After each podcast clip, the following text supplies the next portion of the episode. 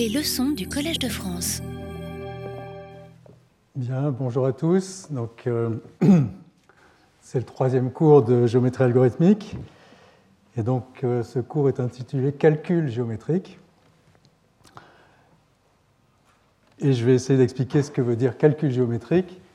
Euh, on a vu jusque-là, dans le premier cours, les structures géométriques discrètes fondamentales, enveloppe convexe, diagramme de Voronoi, triangulation de Delaunay. Euh, puis dans le deuxième cours, on a vu des algorithmes pour les construire, en particulier des algorithmes randomisés. Et donc ce cours va chercher à passer des algorithmes au programme. Au moins euh, discuter quelques questions qui sont liées euh, à ce passage entre le monde, disons, mathématique des algorithmes et le monde concret des programmes. Donc je, vais aborder ce sujet, essayer d'en montrer quelques, disons, quelques questions. Et puis euh, Sylvain Pion euh, donnera un séminaire euh, sur SIGAL.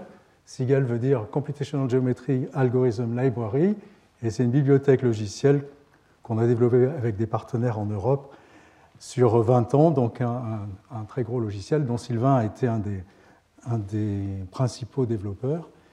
Et donc, euh, ça sera la deuxième partie de, cette séance. Donc, euh, il y aura essentiellement trois parties. Une première partie, je vais essayer de vous montrer que entre euh, ce que j'appelle la vérité mathématique et la réalité informatique, il peut y avoir un saut. Et puis on verra comment on peut euh, aborder cette question. Et en particulier, je voudrais souligner l'importance de ce qu'on appelle les prédicats géométriques, euh, leur, importance, leur rôle central dans, les, dans, ces algorithmes géométriques, et puis également comment on peut rendre ces, ces prédicats robustes et d'en faire des, codes efficaces.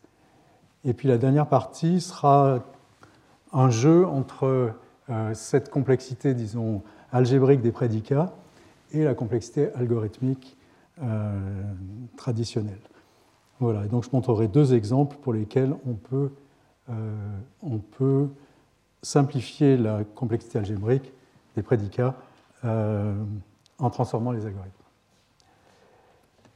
Donc je vais revenir, ceux qui ont suivi les cours précédents vont trouver que c'est un peu lassant, mais donc juste l'algorithme d'enveloppe convexe du plan, donc le plus simple qu'on puisse imaginer. Donc on a un ensemble fini de points de rouge et on veut trouver le plus petit convexe qui contient ces points. Et un algorithme, l'algorithme de Graham que j'avais décrit, mais si vous prenez un autre algorithme que j'avais décrit qui était l'algorithme incrémental, on pourrait dire la même chose. Cet algorithme, je vous le rappelle très rapidement, consistait à identifier un point noir dans l'intérieur de l'enveloppe convexe, par exemple le barissant des premiers points.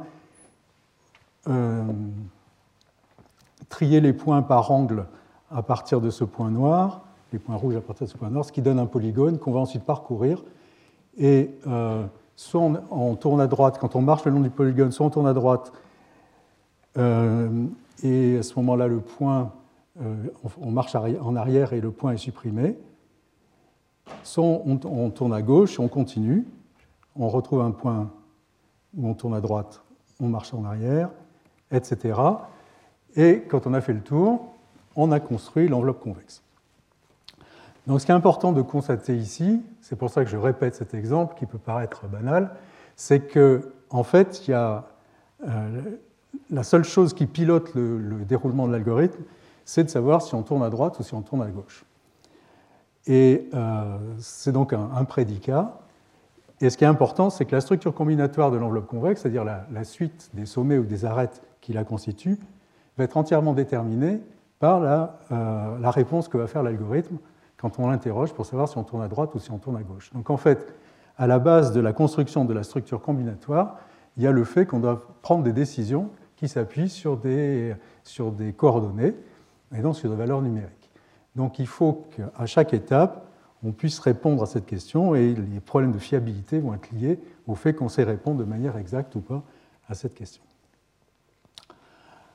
Alors, ça ne va pas tout à fait de soi, et si on regarde la thèse de Chamos, qui est le, moment fondateur, l'acte fondateur du, domaine de la géométrie algorithmique, euh, le modèle qui est utilisé pour analyser les algorithmes n'est pas un modèle qui prend en compte les aspects numériques. Donc on va supposer qu'on fait tous les calculs sur des nombres réels, toutes les opérations élémentaires vont être faites sur des nombres réels en un temps unité et de manière exacte. Donc c'est ce qui s'appelle la real RAM, la machine à accès aléatoire qui travaille sur les nombres réels. Donc c'est un, une approximation évidemment très grossière de la réalité, je vais y revenir, mais ça a un avantage, c'est que c'est très général, tous les problèmes de géométrie qu'on peut imaginer vont rentrer dans ce cadre. Ça utilise à utiliser toutes les mathématiques classiques, euh, j'y reviendrai aussi, du monde continu, et ça a assuré, disons, pour le domaine, un essor spectaculaire, parce que ce modèle a permis de se concentrer sur les aspects, euh, disons, liés à la complexité, plutôt qu'aux détails d'implémentation. À supposer que ce soit des détails d'implémentation, euh, j'y reviendrai.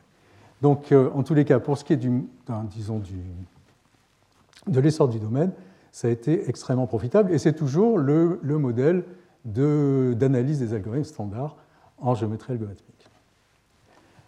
Alors évidemment, ce modèle ne va pas sans problème si on regarde comment on peut implémenter les algorithmes sur un ordinateur réel. Et donc, euh, donc là, je vous montre euh, très rapidement, je ne vais pas rentrer dans les détails de l'arithmétique des ordinateurs, mais un ordinateur ne peut représenter que des nombres avec un nombre fini de bits. Donc si on utilise la, norme I3E 754 pour représenter des doubles, voilà, il y a un bit de signe, un exposant sur 11 bits et une mantille sur 64 bits qui permet de représenter donc les nombres, euh, flottants. Euh, donc la représentation est finie, on ne peut pas représenter tous les nombres réels, et en particulier, on ne peut pas représenter des nombres qui sont très géométriques, comme racine de 2, la diagonale du carré de, euh, de côté 1. Donc il va falloir arrondir les nombres, et c'est là que commencent à arriver les problèmes. On n'est plus dans le monde continu euh, de la géométrie habituelle, mais dans un monde discret, euh, celui de l'arithmétique des ordinateurs. Donc, on peut faire beaucoup plus aussi que, évidemment, représenter que les nombres flottants. On peut utiliser des nombres algébriques, les représenter sur un ordinateur, les nombres rationnels, les nombres algébriques, et ça serait largement suffisant pour la plupart des, problèmes euh, géométriques. la difficulté qui est liée à ça, c'est que manipuler les nombres algébriques, ça doit se faire par logiciel et c'est plus du hardware. C'est beaucoup plus lent et beaucoup moins efficace. Donc, euh, si on veut traiter des millions de points, ça serait, euh, ça serait impossible. Donc il y a tout un sujet que j'aborderai pas, mais qui est comment manipuler les nombres algébriques sur des, des ordinateurs, en particulier pour répondre aux problèmes euh, géométriques. Donc il y aura une conférence dans le colloque qui suivra le cours, donné par Kurt Mellorn sur ces, questions-là. Mais il faut quand même garder à l'esprit que ces techniques même si elles ont progressé, restent euh, très en deçà, évidemment, des performances qu'offre le calcul en flottant sur les machines modernes. Alors ça, c'est des citations qui sont un peu vieilles peut-être, mais euh, qui montrent quel était l'état des, connaissances autour des années 90. Donc il y a deux citations. Robin Forrest, qui est quelqu'un qui est très connu dans le monde de la CAO, euh, et qui appelait d'ailleurs la CAO Computational Geometry euh, à l'époque, et qui avait fait une conférence invitée en 86, dont je me souviens, qui dit mathématiquement le problème de trouver les segments qui s'intersectent, donc on a une famille de segments dans le plan, on ne peut pas imaginer un problème plus simple, est trivial computationnellement. le problème est loin d'être facile et même impossible à résoudre de manière fiable et consistante. Donc ça, c'est en 86. Et il y a une citation d'André Liotier, qui était à l'époque chez Matra Data Vision, qui est devenu Dassault Systèmes depuis, donc vraiment des, grands experts du calcul géométrique, et qui dit Dans l'industrie, la réalisation et la maintenance d'algorithmes géométriques comportant une part combinatoire et une part numérique sont très coûteuses. La réalisation de tels algorithmes ne procède pas d'une méthodologie rigoureuse et reproductible, bon, ça remonte à 97, mais d'un savoir-faire personnel difficilement transmissible. Si les conséquences semblent mineures et n'affecter que des cas limites peu fréquents, en fait, on remarque que la gestion des epsilon et des cas limites devient la partie la plus coûteuse en mise au point et en maintenance. Donc l'idée générale, c'est que prendre le modèle des machines réelles, réel RAM, et remplacer real par flottant, ça conduit à des catastrophes. Et donc, euh, c'est cette question-là que je voudrais qu'on examine de près, et en particulier en, revenant sur cette question des prédicats qui, qui va être centrale. Donc, qu'est-ce que c'est qu'un algorithme géométrique? Eh bien, en entrée, vous lui donnez par exemple des points pour l'enveloppe convexe. Ensuite, il va faire des tests, tourne à droite, tourne à gauche, et il va en déduire la structure combinatoire de l'algorithme. Et puis, dans certains cas, pour l'enveloppe convexe, ce n'est pas le cas, mais si vous pensez à l'intersection de demi-plans, ce qui était un problème dual, euh, à ce moment-là, il faut aussi construire les sommets qui vont être les sommets du polyèdre, qui ne sont pas donnés euh, au départ. Donc il faut ensuite construire un plongement de la structure. Ce qui est un autre problème euh, que j'aborderai quasiment pas, peut-être à la fin un peu. Mais donc il y a ces deux aspects, l'aspect plongement et l'aspect structure combinatoire, qui caractérisent ces objets géométriques. Ce qui est important de constater, c'est que les prédicats vont décider de la structure combinatoire. Et donc, si on sait répondre de manière exacte aux prédicats, au moins la structure combinatoire sera correcte, et en général, c'est ce qui garantit la robustesse de l'algorithme, le fait que l'algorithme va, se comporter comme, on veut. La question du plongement restera en suspens, euh, Sylvain en parlera peut-être. Alors, quand est-ce qu'on a des problèmes? On a des problèmes quand on est au voisinage de situations dégénérées. Par exemple, trois points alignés. Donc, dans l'enveloppe convexe, on doit savoir si on tourne à droite ou si on tourne à gauche, mais quand, on est presque, quand les trois points sont presque alignés, si on fait une petite erreur d'arrondi, eh bien, on peut se tromper, évidemment. Et donc, ce qui est une petite erreur numérique euh, qui peut être très faible peut conduire à une décision qui est erronée, qui elle-même peut conduire à des, catastrophes par la suite. Avant d'en venir là, si on regarde simplement ce, prédicat d'orientation, c'est-à-dire est-ce que trois points tournent à droite ou tournent à gauche, si le triangle est orienté dans le sens direct ou dans le sens euh, inverse, euh, en fait, ça se ramène à calculer le signe d'un déterminant. Donc, le, dans le plan, c'est le déterminant que j'ai indiqué ici, c'est un, produit vectoriel. Donc, euh, et là, j'ai repris une image sur un, article de Lutz Kettner, Kurt Mellorn, Sylvain Pion et d'autres, où ils ont, euh, pour des points qui sont presque alignés, donc on voit les coordonnées ici, euh, PQR des trois points, les trois points sont presque sur la diagonale, et pour différentes valeurs d'un paramètre qui font varier, ils calculent que renvoie le, calcul flottant de cette expression. Et donc, normalement, tous les points qui sont en dessus de la diagonale devraient être bleus, tous les points qui sont en dessous de la diagonale devraient être rouges, et seuls les points qui sont exactement sur la diagonale devraient être jaunes. Et en fait, vous voyez qu'il y a énormément d'erreurs et que, que l'utilisation du calcul flottant euh, est très loin de refléter la, réalité. Donc, euh, donc prudence, euh, il, faut, il faut prendre en compte le fait que les prédicats, si on les évalue, on les calcule, on calcule l'expression en utilisant un nom flottant, conduit à des résultats erronés.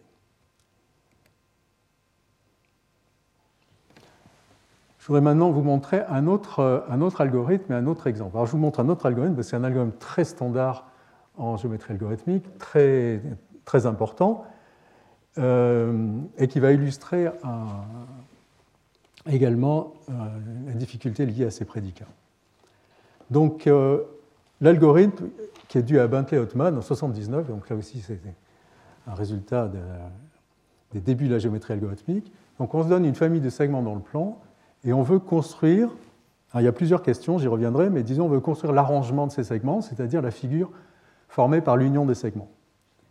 Donc une idée pour faire ça, et éviter de calculer toutes les paires de segments qui s'intersectent, ça va être de balayer le plan de gauche à droite par une droite verticale. Donc on démarre et euh, on, va. Il y a deux observations. C'est que si on, va regarder quels sont les segments rouges donc qui sont coupés par la, par la, droite de balayage verte. L'observation, c'est que euh, la liste de ces segments, la liste des segments coupés par la droite euh, de balayage, ne va changer que quand on passe sur une extrémité de segment ou si on passe sur un point d'intersection. C'est évident. Et d'autre part, la deuxième observation, tout aussi euh, évidente, c'est que si deux segments se coupent, et si on place la droite de balayage un tout petit peu avant le, moment, le point d'intersection, on va voir que ces deux segments sont, consécutifs dans la liste ordonnée des segments qui coupent la droite de balayage. Donc en fait, ce qu'on va faire, c'est qu'on va avoir deux structures de données, une queue de priorité des événements, c'est-à-dire les endroits où euh, l'ordre le long de la droite de balayage va changer, donc c'est les extrémités et les points d'intersection, mais les points d'intersection, on ne les connaît pas au départ, donc euh, on initialise cette liste avec les extrémités uniquement.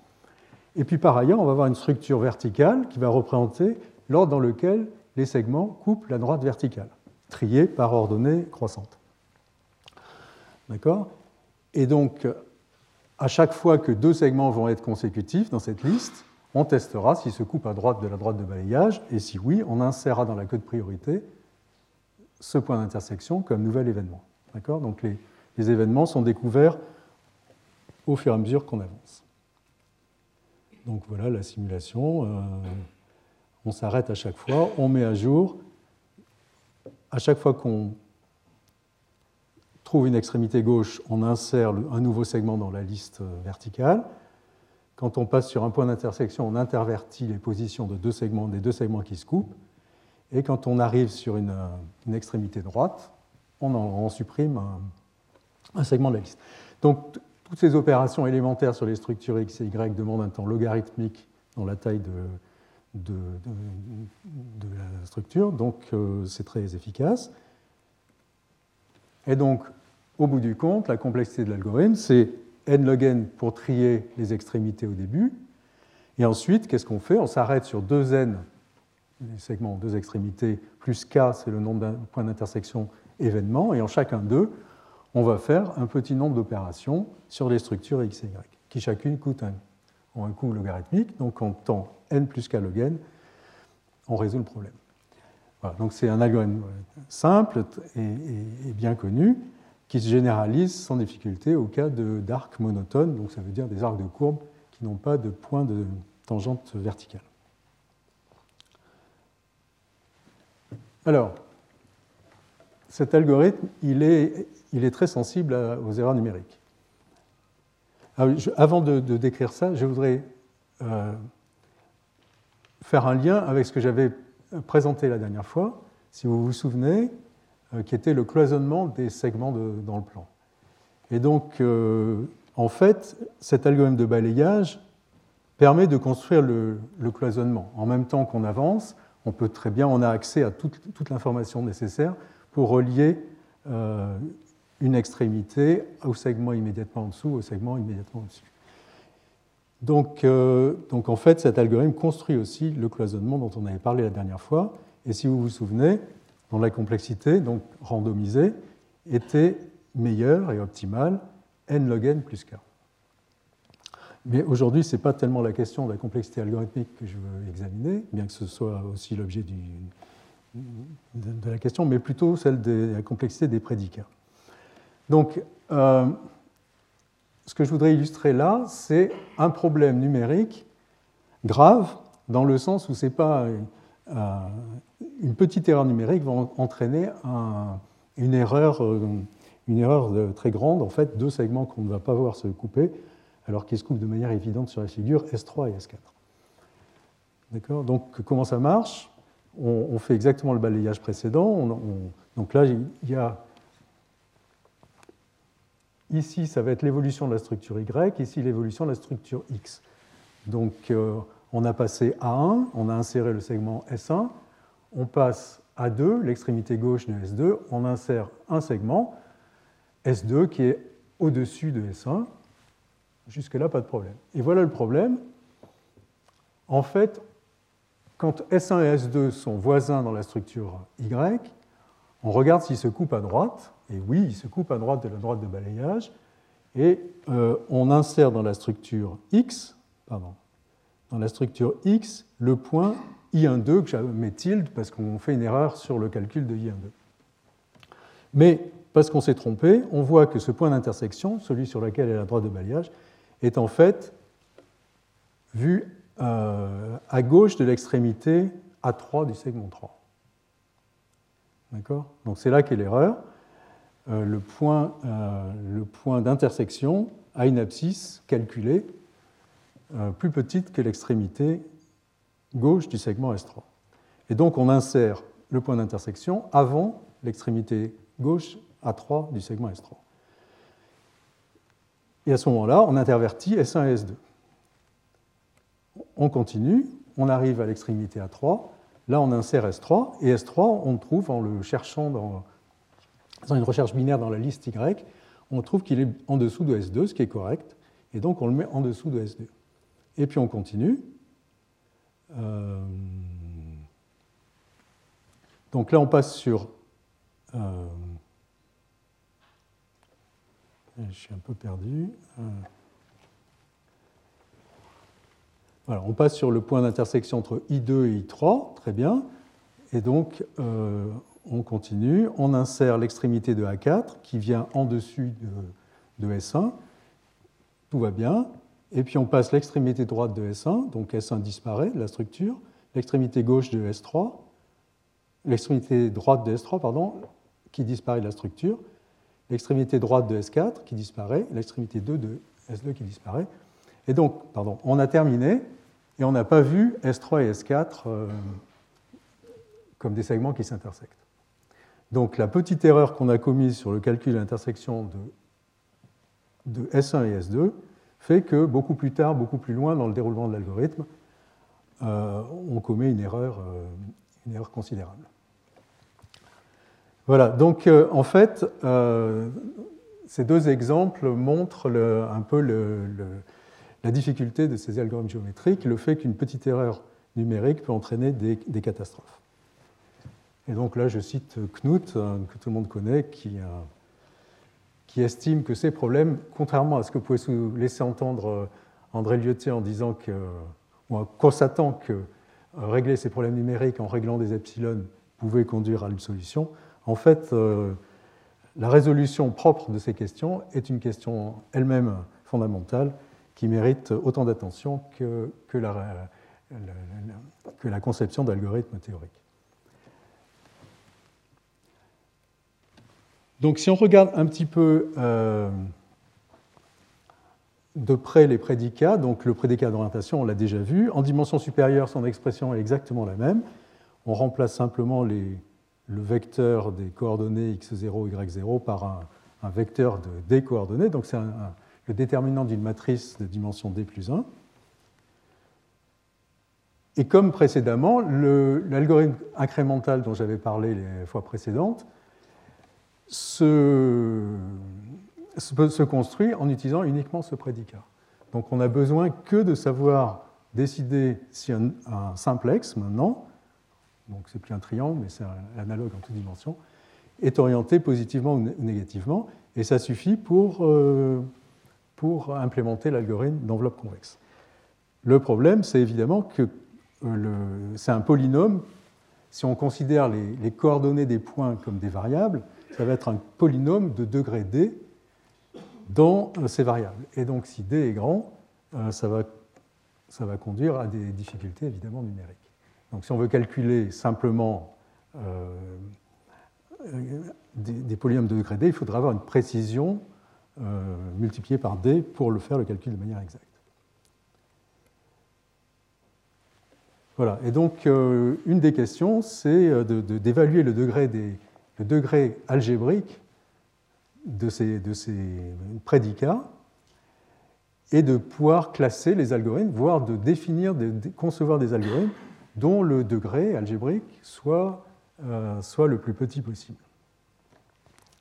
Et puis, euh, de la même façon que pour la, complexité algorithmique, on peut aussi s'intéresser aux bornes inférieures et chercher à, trouver des bornes inférieures sur le degré algébrique des, euh, problèmes qu'on cherche à résoudre.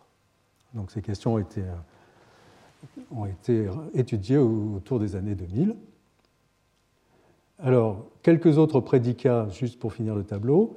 Donc, vous vous souvenez que pour construire les triangulations de Delaunay, il faut utiliser un prédicat qui décide si un point X est à l'intérieur, euh, sur ou à l'extérieur du cercle circonscrit à un triangle dans le plan.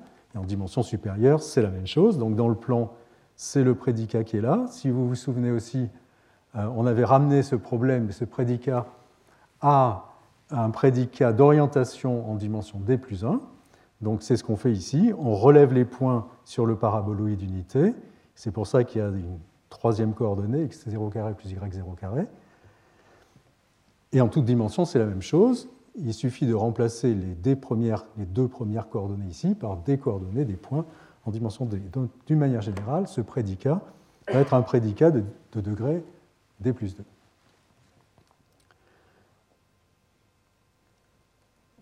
Et si on complique le jeu, qu'on regarde d'autres diagrammes, euh, par exemple le diagramme des sphères ou d'Apollonius, on peut montrer que le degré est 16. Donc il faut comprendre que degré 16, ça veut dire que c'est très difficile de faire du calcul, euh, disons, naïf. Euh, toutes les chances que, ça conduise immédiatement à, des, à des, catastrophes. Non, non, dans le plan, dans le plan, dans le plan. Euh, en dimension supérieure, je ne sais même pas qu'est-ce que c'est.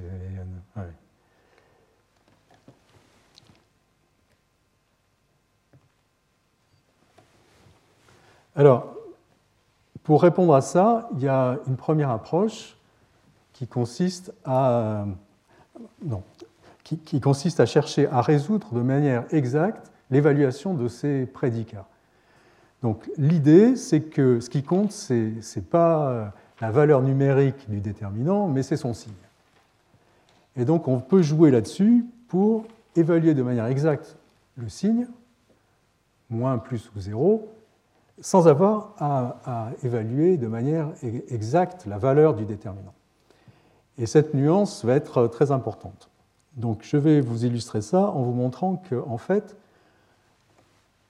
on peut évaluer ces déterminants de manière exacte en utilisant de la simple précision. Et pas évaluer les déterminants, évaluer le signe des déterminants. D'accord? Et en fait, ça a entraîné toute une, toute une famille de méthodes où on cherche à garantir l'évaluation des signes, des expressions, des prédicats, ce qui va conduire à construire la structure combinatoire de manière rigoureusement exacte, à le faire de manière très efficace. On comprend bien que si on est loin d'une situation dégénérée, le prédicat va être loin de zéro, et donc évaluer son signe va être assez facile. Et en revanche, c'est si on est proche d'une situation dégénérée que là les choses se compliquent et il faut regarder à la loupe. Donc il y a beaucoup de, méthodes pour faire ça. Je ne peux pas les décrire toutes, donc j'ai fait une petite sélection. Donc je vais vous montrer comment on peut évaluer des signes de déterminants en simple précision. Euh, mais il faut savoir qu'il y a aussi, et que c'est lié, des, théorèmes de bornes de séparation sur les racines de polynômes qui peuvent être utilisés. Donc c'est plutôt ce dont parlera Kurt Mellord dans sa conférence au colloque du 6 juin. Et puis il y a une troisième catégorie de méthodes dont parlera euh, Sylvain, qui sont des méthodes qui, euh, qui utilisent l'arithmétique multiprécision des ordinateurs et qui vont faire de l'arithmétique multiprécision avec une, euh, disons, modération, en ne le faisant que quand c'est nécessaire. Donc je le laisserai euh, parler de ça.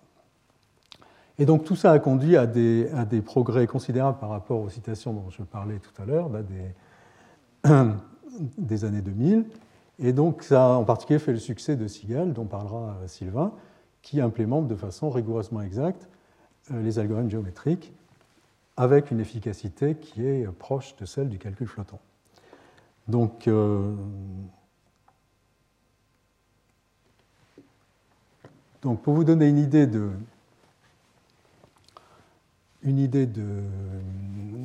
ce genre de méthode, donc voilà comment on peut évaluer de manière, euh, de manière exacte le signe d'un déterminant d'une matrice dont les entrées vont être des entiers en simple précision. Donc c'est le modèle. Et donc D, c'est le déterminant. Et ce qu'on va faire, c'est on va, on va donner, donc la, matrice, a pour colonne U1, UD. Et on va faire jouer à la dixième coordonnée, je vais appeler Z aussi, euh, un rôle particulier. D'accord? Donc en fait, euh, si on regarde les D-1 premiers vecteurs, U1, UD-1, ils vont définir un réseau dans l'hyperplan, euh, l'hyperplan qui passe par l'origine et qui, qui est défini par ces vecteurs. D'accord? Donc ce qu'on va faire, en fait, on va associer donc on peut regarder, donc là vous avez une vue, euh, disons, verticale à gauche et une vue euh, en projection au milieu. Donc on peut projeter ce réseau soit dans l'hyperplan dont je viens de parler, soit dans le plan z égale 0, c'est ce qui est fait ici, et on peut associer à chaque cellule, chaque maille de ce réseau, une boîte qui va avoir, euh, voilà, qui est définie ici, donc qui va être engendrée par les, vecteurs et qui aura pour hauteur la, somme des hauteurs de tous les vecteurs euh, de,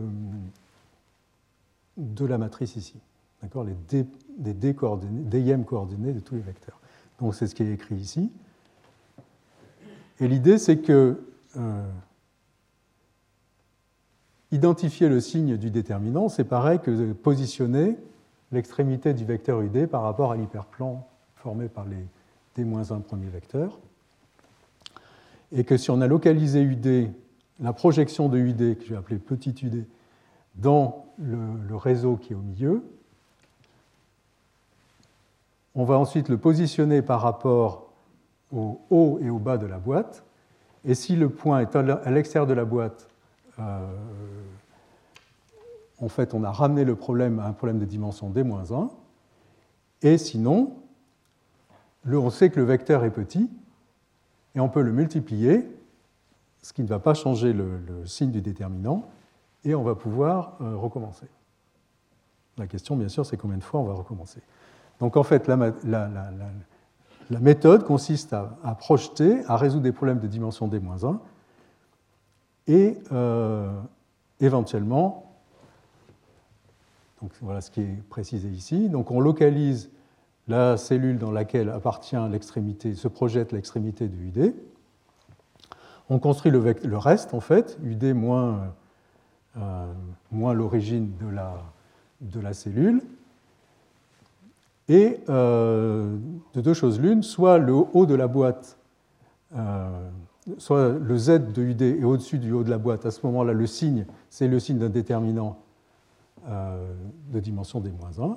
Pareil si on est en dessous le signe est négatif. Sinon, on multiplie par deux le vecteur et on recommence. Et le, résultat, c'est qu'en en fait, on ne peut pas recommencer indéfiniment.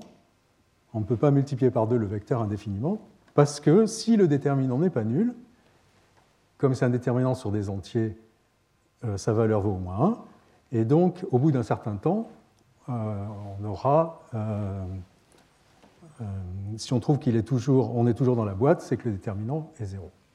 D'accord? Donc ça, ça se mesure assez facilement en, regardant quelle est chaque composante du vecteur. Donc c'est un, entier codé sur b bits, donc ça, il est plus petit que 2 puissance b. Et le dernier, euh, le reste, euh, puisque est, il est contenu dans une boîte formée avec des vecteurs, c'est d fois cette quantité. Donc on a la norme de ces vecteurs. Ensuite, on utilise la borne d'Adama sur les déterminants, qui est donc la valeur absolue du déterminant, c'est au plus le produit des normes des vecteurs, et vous en déduisez euh, cette quantité. Et donc si d n'est pas nul, d est donc plus grand que 1, à ce moment-là, vous en déduisez ici une borne supérieure sur le nombre d'itérations it que va faire cet algorithme. Donc en fait, euh, on peut, avec un, algorithme rigoureusement exact, évaluer le signe du déterminant sans avoir à calculer le déterminant lui-même. Et on peut analyser la complexité, donc qui est en fait très mauvaise dans le cas le pire, mais qui en pratique est excellente et qui a. Bon, Brigitte Vallée avait étudié et analysé aussi cet algorithme dans le plan euh, sous des hypothèses, des distributions uniformes, pour montrer qu'effectivement il était, il était efficace. Et ce qui est intéressant aussi d'observer, c'est que le nombre de bits utilisés c'est en gros le même que le nombre de bits nécessaires pour coder les entrées de la matrice. Donc B plus D plus lag D moins 2.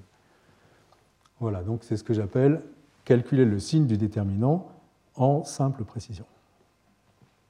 Voilà, donc c'est une méthode, il y, en a, il y en a beaucoup d'autres, et comme j'ai dit, il y a aussi d'autres classes de méthodes pour résoudre ces problèmes, mais euh, je vais m'arrêter là sur ce sujet, c'est pour vous donner une idée de, techniques utilisées pour euh, évaluer de manière exacte les prédicats. Alors je vais aborder maintenant une autre question qui est celle de la réduction de la complexité algébrique des algorithmes. Et je vais regarder deux, questions euh, différentes, celle de l'arrangement de segments encore, et puis celle des triangulations de Delaunay. Donc maintenant, vous êtes euh, bien au courant de ces, problèmes de balayage et de cloisonnement qui en fait sont analogues. Mais je voudrais regarder de façon détaillée quels sont les prédicats dont on a besoin. Et comparer ça en fait aux prédicats dont on a besoin si on s'intéressait juste à euh, décider si deux segments s'intersectent.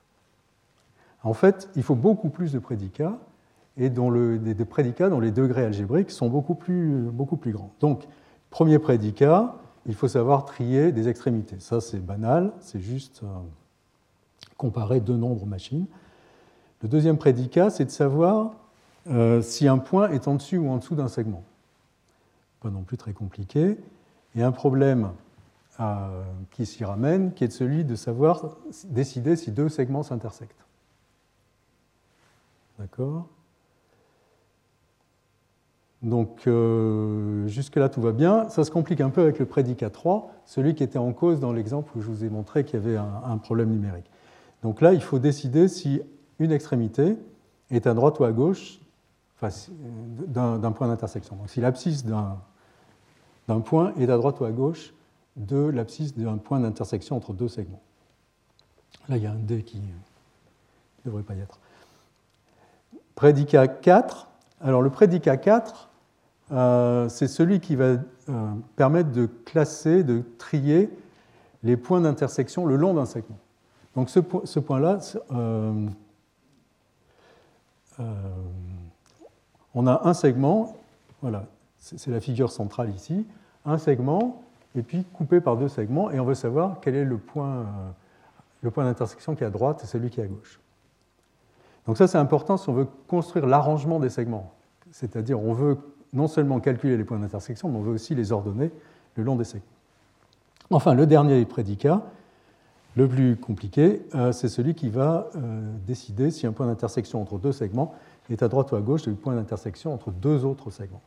Donc il y a quatre segments en jeu, alors que dans le cas précédent, il n'y en avait que trois. Et donc là, une petite remarque, c'est que euh, le choix des prédicats dépend du problème qu'on cherche à traiter. Si on veut euh, trouver les paires de segments qui se coupent, il suffit du prédicat que j'appelais 2', euh, qui en fait se ramène à des prédicats d'orientation. Il suffit de savoir si un point, euh, si, les triangles entre un point et les deux extrémités, entre une extrémité d'un segment et les deux extrémités de l'autre, est orienté de la même façon ou de manière opposée à, l'autre extrémité du segment. Donc ça, c'est un prédicat qui est simple. En revanche, pour l'arrangement, il faut ce prédicat que j'appelais 3. Euh, et pour le cloisonnement, pardon, pour le cloisonnement, il faut tous les prédicats qui sont, qui sont ici en jeu. Donc suivant le problème auquel on s'intéresse, euh, ce n'est pas la même chose. Donc voilà, le, pour le prédicat d'intersection, donc savoir si deux segments se coupent, eh bien, c'est donc les segments AB et CD. Il suffit de savoir, de décider si l'orientation de ABC fois l'orientation de ABD est négative, c'est-à-dire que les points euh, C et D sont de part et d'autre de la droite AB, et puis également que l'orientation de ACD fois l'orientation de BCD est négative, c'est-à-dire que le point D, euh, pardon, que le point A, les points A et B sont de part et d'autre de la droite CD. Donc si on a ces deux conditions à la fois, évidemment, les deux segments se coupent. Mais ce qui est intéressant de voir, c'est qu'en fait, ce prédicat se ramène donc à des prédicats d'orientation. Donc, prédicat d'orientation, dans le plan, c'était un degré algébrique 2. Donc, euh, c'est un prédicat simple, disons. On peut, il suffit d'avoir la double précision pour le calculer de manière exacte. Alors, on peut montrer, c'est pas, pas compliqué, et je ne vais pas insister là-dessus, qu'en fait, les prédicats 3, 4, 5 ont des degrés algébriques 3, 4 et 5. Donc, en fait, si on s'intéresse juste à calculer, à chercher les paires qui s'intersectent, il suffit d'avoir la double précision. Si on veut calculer le cloisonnement, ce qui était nécessaire pour l'algorithme randomisé optimal de la dernière fois, eh bien, il faut des prédicats de degré 5. Voilà, donc euh, donc c'est une petite euh, illustration du fait que le, choix des algorithmes peut être important et euh, sur, le, choix des prédicats, mais également qu'il y a un, rapport entre la complexité de l'algorithme et la complexité des prédicats. Donc là, j'ai listé, comme c'est un problème très important et très célèbre, il y a eu beaucoup de travaux dessus, et donc j'ai cité ici quelques références euh, importante sur les différents problèmes. Donc, pour trouver les paires qui s'intersectent, eh bien évidemment, on peut tester toutes les paires, l'algorithme est quadratique, et il suffit d'utiliser le prédicat de degré 2. Donc ça, c'est l'algorithme naïf. En 1995, donc Balaban avait montré qu'on pouvait résoudre ce problème en temps n log n plus k. Mais là, euh, vous allez voir qu'il faut utiliser des prédicats plus compliqués. Pareil, Edelsbrunner et Chazelle ont montré qu'on pouvait calculer l'arrangement avec une complexité optimale, comme l'algorithme euh, randomisé, RIC, à droite, que je vous avais montré la dernière fois, qui calcule aussi, mais randomisé, en un cloisonnement en temps optimal. Et donc, si on met les degrés qui euh, correspondent, l'algorithme naïf, c'est degré 2, Balaban, degré 3, Chazelle et Desbrunner, degré 4, et les algorithmes qui construisent un cloisonnement degré 5. Donc il y a une nuance, euh, disons, entre ces, problèmes.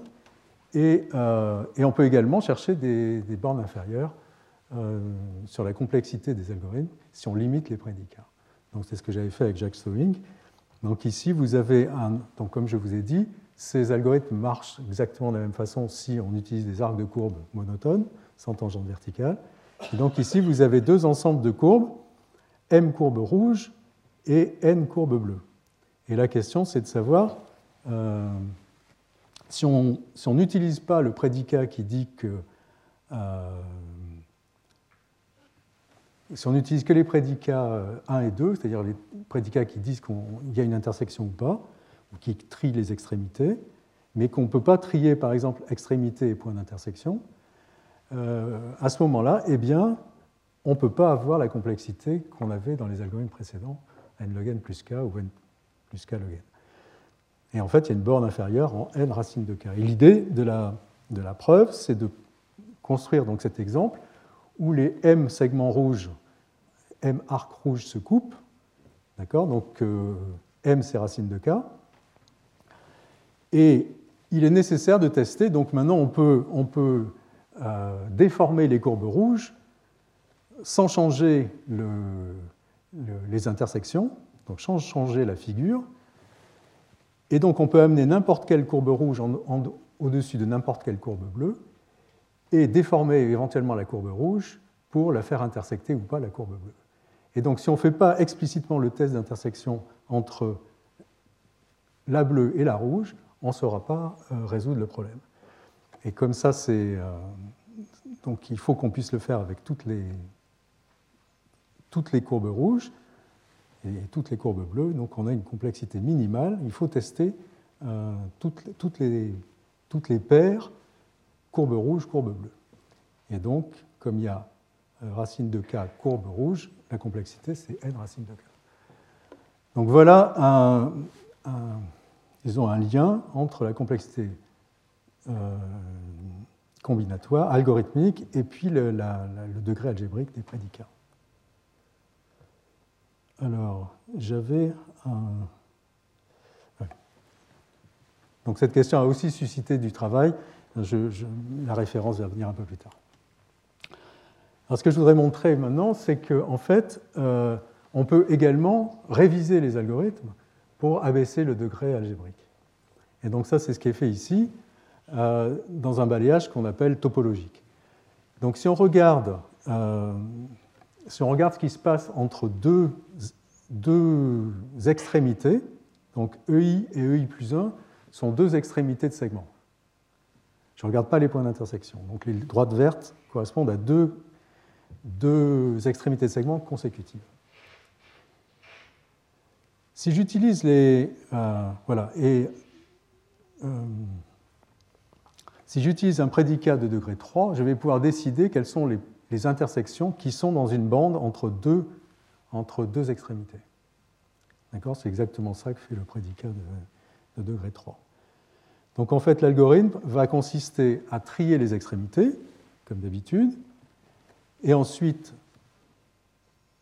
repérer les paires consécutives toujours le long de la droite verticale, dont l'intersection est située dans la bande, euh, localiser la bande dans laquelle se trouve l'intersection. Donc ici, je vais traiter toutes les intersections, peu importe dans quel ordre, du moment que les intersections sont dans la bande. Donc c'est pour ça que j'appelle ça un balayage topologique. On ne va pas euh, traiter les intersections dans l'ordre précis des ordonnées de ces points d'intersection, on les traite dans n'importe quel ordre, en vérifiant quand même que c'est toujours, ça correspond à des segments qui sont consécutifs le long de la droite verticale. Donc j'applique exactement l'algorithme précédent, mais sans me soucier de trier les points d'intersection. La seule chose que j'ai vérifiée, c'est qu'ils tombaient bien dans la bande entre les deux points, les deux extrémités consécutives. Donc comme je l'ai dit, le prédicat 3 suffit pour décider si une intersection est à droite ou à gauche d'une extrémité, donc pour localiser dans quelle bande entre deux extrémités consécutives se, trouve le, point d'intersection. Et ce qui est également intéressant, c'est que euh, on peut localiser une extrémité, donc là il va arriver un nouveau, une nouvelle extrémité, EI plus 1, on va pouvoir la localiser dans la structure verticale uniquement avec des prédicats de degré 2, uniquement des prédicats d'orientation. D'accord Donc on a besoin du degré 3 pour se localiser dans la bande, et ensuite, avec le degré 2, on s'en sort. Donc la conclusion, c'est qu'en fait, l'algorithme de balayage permet de résoudre le problème 1. Évidemment, là, on perd l'ordre sur les points d'intersection, donc on ne peut pas espérer résoudre le problème de l'arrangement, mais on a résolu le problème de détecter des paires qui s'intersectent avec cette complexité et un degré au plus 3. Une remarque supplémentaire, on peut euh, si on utilise maintenant de la double précision, c'est-à-dire je vais faire du calcul en double précision et utiliser le mode d'arrondi des ordinateurs, donc en supposant que ce mode d'arrondi est exact, donc on arrondit à, l'entier le plus près, à ce moment-là, on peut, en utilisant de la double précision, faire tourner le même algorithme. Donc l'observation est la suivante, c'est que si un point décider si un point d'intersection est à, gauche d'une extrémité. Bon, c'est le petit calcul que j'ai rapidement montré tout à l'heure. Ça se ramène à cette expression où c'est le produit d'une différence et d'une expression de degré 2. Et, et, donc, on peut, euh, si on fait le calcul en utilisant la double précision des machines qui vérifient la norme I3E, on, on aura un arrondi exact. Et donc, on va respecter une monotonie. C'est-à-dire que si l'extrémité est trouvée, donc le tilde veut dire, avec le calcul flottant, à, gauche d'une extrémité, ça veut dire que le vrai point d'intersection est également à gauche. Et donc ici, ça se, pour l'application qu'on a regardée, ça signifie que euh, on va calculer les points d'intersection. Donc cette fois-ci, on fait vraiment le calcul en double précision. Et si ce point d'intersection est trouvé à gauche donc c'est ce qui est écrit ici. Si le point d'intersection est trouvé entre EI et EI I plus 2, on sait que son arrondi, euh, donc, euh, voilà, donc tous les points d'intersection ici peuvent être arrondis au pire sur la droite verte du milieu. D'accord? Et donc en fait, il suffit pour savoir si on peut traiter le segment de traiter les points d'intersection qui sont avant le, point EI euh, plus 2. d'accord? Donc, dont l'arrondi va être au plus à, EI plus 1, et ensuite d'utiliser les prédicats de degré 2 pour localiser EI plus 1 et donc vérifier ceux qu'on peut effectivement traiter, mais ça, c'est un prédicat de degré 2. Donc, moyennant cette astuce, en utilisant un arrondi euh, euh, de double précision, dans ce cas-là, on peut en fait s'en sortir et, résoudre ce problème de bailliage en n'utilisant que de la double précision. Voilà, donc j'étais un peu long peut-être sur ce, problème, mais c'est pour vous sensibiliser au fait que, euh, en, regardant finement ces questions de prédicats et la façon de les implémenter, on peut donc, en l'occurrence, résoudre un problème qui pouvait apparaître de degré 5 en un problème de degré 2. Voilà, donc ce, travail aussi a suscité, a, eu des suites. Donc, je vous avais parlé de la borne. Donc, il y a une variante où les segments sont en deux familles, chaque famille n'ayant pas d'intersection, les rouges et les bleus. Donc là, on peut vraiment traiter le problème avec du degré 2. Et puis, il y a un résultat intéressant de Chan. je vous rappelle la borne inférieure en racine de k de tout à l'heure, qui montre qu'on peut résoudre le problème 1 avec cette complexité en n'utilisant que des prédicats de degré 2. Voilà, donc je vais, je vais m'arrêter là pour ces segments, mais j'espère vous avoir convaincu que même pour un problème simple, d'apparence simple, il y a des questions assez subtiles, et finalement la phrase de, euh, du début euh, est peut-être maintenant plus facile à, comprendre. Voilà, pour la dernière partie, je voudrais revenir à la triangulation de Delaunay. Donc la triangulation de Delaunay, on a dit, euh, c'est un prédicat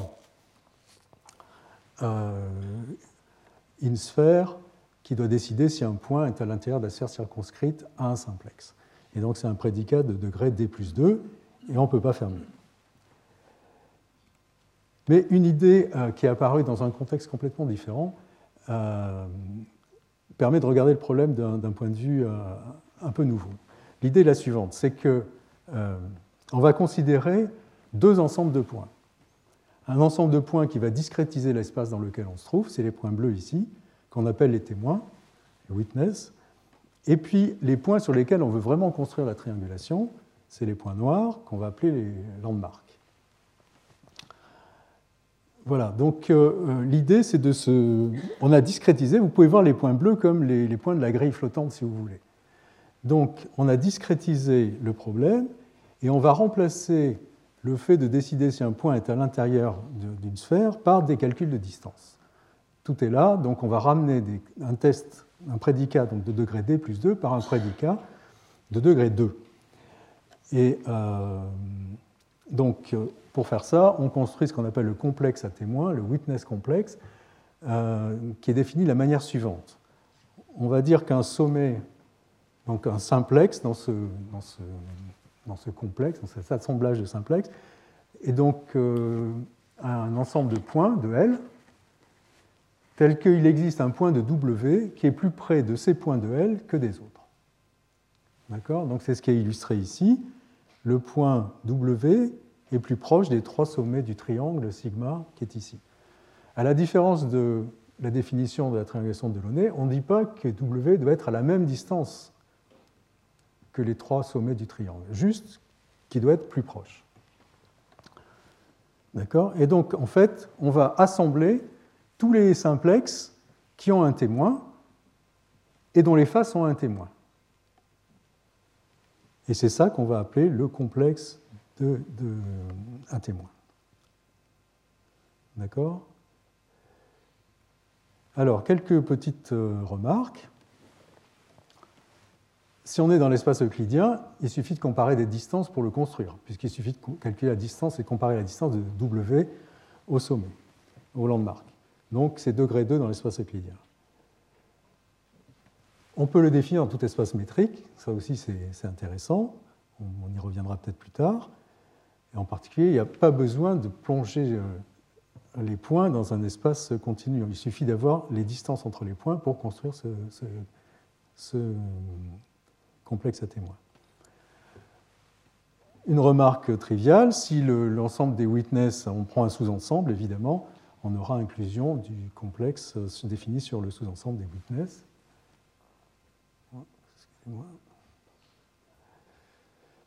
Et puis, dernière petite remarque, euh, si on est dans l'espace euclidien, la triangulation de Delaunay est contenue dans ce, dans ce complexe à, témoins, à condition de prendre pour témoin l'ensemble de tous les points. Alors, c'est un peu spécial, mais je vais revenir sur cette question après. Mais imaginez que les witness soient tous les points de l'espace.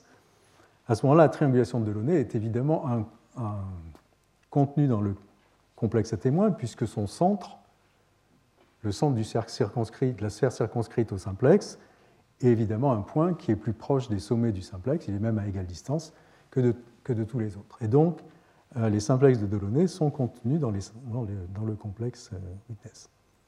En fait, il y a un résultat de De Silva remarquable qui, euh, dit que l'inclusion inverse est, également vraie. Donc, dans le cas où les witness sont l'ensemble de tous les points de l'espace, à ce moment-là, on a en fait égalité, identité entre la triangulation de Delaunay et, euh, et le complexe de witness. Donc je vais euh, très rapidement vous, donner l'idée de la preuve. Il y a une preuve géométrique très simple.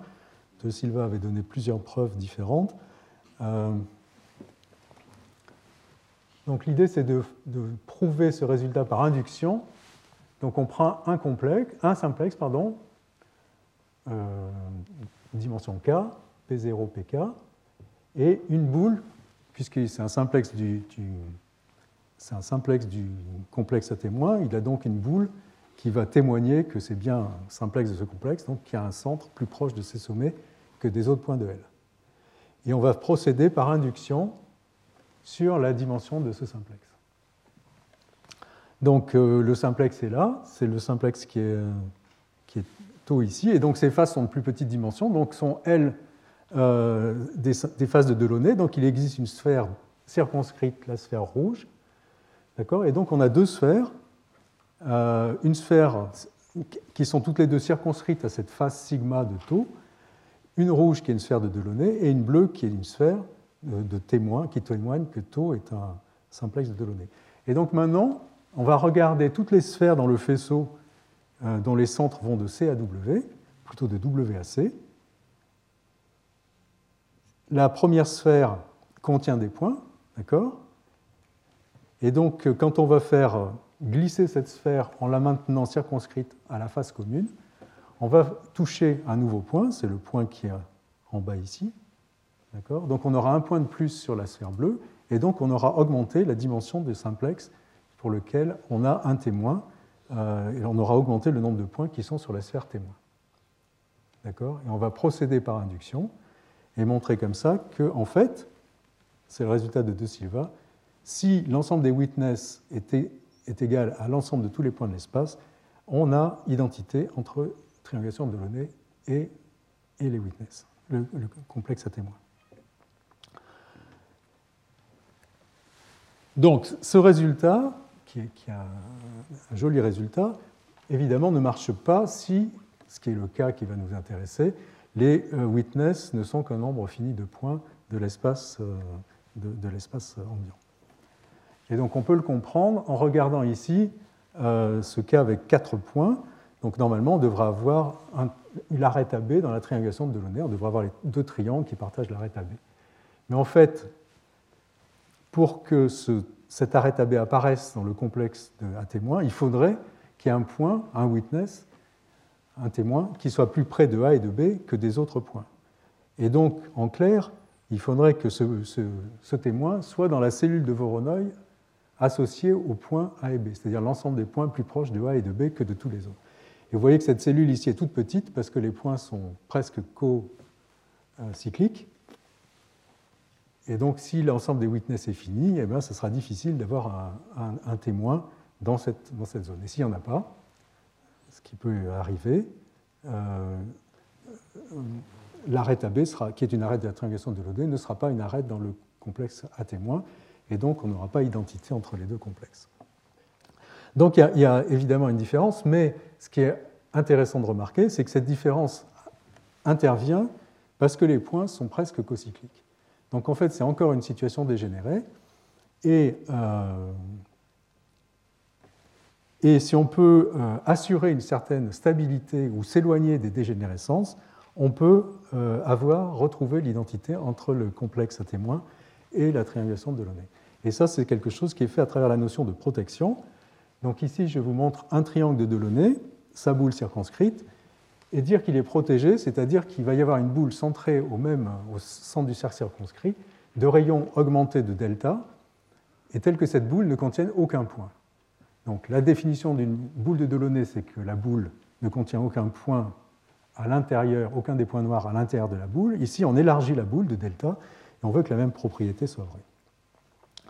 Et à ce moment-là, c'est très facile, c'est juste euh, l'inégalité triangulaire qui va permettre de montrer que si on a un ensemble de témoins euh, finis, mais suffisamment dense, epsilon dense, c'est-à-dire que tout point, donc là je me suis placé dans le, dans le tort plat pour éviter les problèmes de bord, donc euh, euh, un espace périodique, euh, que j'échantillonne de manière dense avec une densité epsilon, c'est-à-dire que tout point de cet espace est à distance au plus epsilon d'un point de l'échantillon, de, W.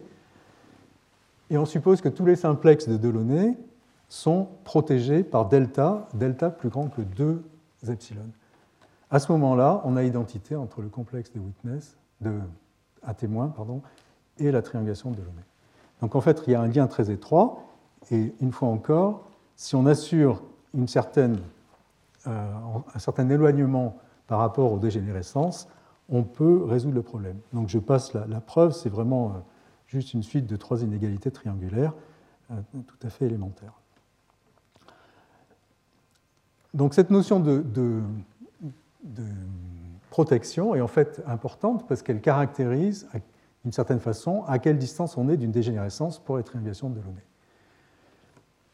Et on peut en fait euh, transformer euh, euh, ce, ce, lemme géométrique en un algorithme qui va effectivement produire un ensemble de points en, perturbant les points, ce qui est la manière la, plus simple, perturber les points de façon à assurer un éloignement suffisant des dégénérescences et donc à ce moment-là assurer que la triangulation de Delaunay et le complexe à témoins soient, soient vérifiés, soient identiques. Voilà, donc là, je n'ai pas le temps de, ça, mais j'y reviendrai le cours suivant, parce qu'en fait, cette question est assez centrale, euh, puisqu'elle est liée à la stabilité de, des triangulations de Delaunay. Elle interviendra en particulier pour, euh, pour les maillages, quand on veut des éléments qui ont un volume, euh, non nul, ou bien dans les questions de, triangulation de variété. Voilà, donc je, je conclus. C'était un petit panorama de quelques questions plus que quelques résultats liés aux interactions entre euh, les algorithmes géométriques et leur, euh, leur programmation. Donc, euh, oui, je n'ai pas parlé de l'image en haut à droite que j'ai montrée tout à l'heure, mais c'est le moine Pacioli qui, qui a une main, j'aime cette, cette, image, c'est au musée de Naples, parce qu'il a une main sur, la main droite montre une figure géométrique et la main gauche pointe sur un livre d'arithmétique. Donc c'était l'objet du... Voilà. Et puis la figure de gauche, qui est une tablette babylonienne, qui montre que racine de 2 est égale à 1,4142. Donc personne ne sait comment ils ont pu avoir une précision aussi grande, mais euh, disons depuis très longtemps, euh, on s'intéresse à l'approximation des, nombres irrationnels et également au fait de montrer que c'est des nombres irrationnels, donc deux approches différentes mais qui sont toutes les deux utiles, en particulier pour euh, les problèmes qui nous concernent. Et puis je vais passer la parole à, Sylvain, Pion, qui va vous présenter la bibliothèque Sigal. Donc Sigal euh, est une bibliothèque dont le, but était d'implémenter ces algorithmes géométriques réputés difficiles à implémenter, basés sur des idées que je vous ai présentées et d'autres que Sylvain va vous présenter, avec en tête qu'il euh, y avait un, un aller-retour intéressant, fructueux entre la conception d'algorithmes, disons théoriques, et la programmation de ces algorithmes, conduisant à des recherches du genre de celles dont j'ai parlé précédemment. Et évidemment, pour pouvoir euh, conduire à des applications. Voilà, donc merci pour votre attention.